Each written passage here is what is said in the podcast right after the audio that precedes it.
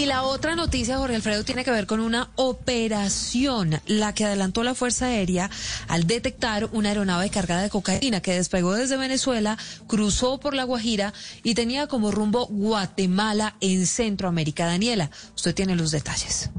Buenas tardes. La aeronave fue interceptada por el radar de la Fuerza Aérea Colombiana. Este avión despegó, según las autoridades, desde Venezuela, cruzando por el corredor Caribe, es decir, pasando por la Alta Guajira y tenía como destino Guatemala. Según las autoridades, esta avioneta iba cargada con más de una tonelada de clorhidrato de cocaína y en Guatemala fue incautada la droga por parte de las autoridades. Además de esto, también se ha entregado un informe en el que señalan que desde desde que inició el paro en Colombia, es decir, del pasado 28 de abril, los vuelos ilegales han aumentado en un 100% durante los últimos 20 días en este corredor.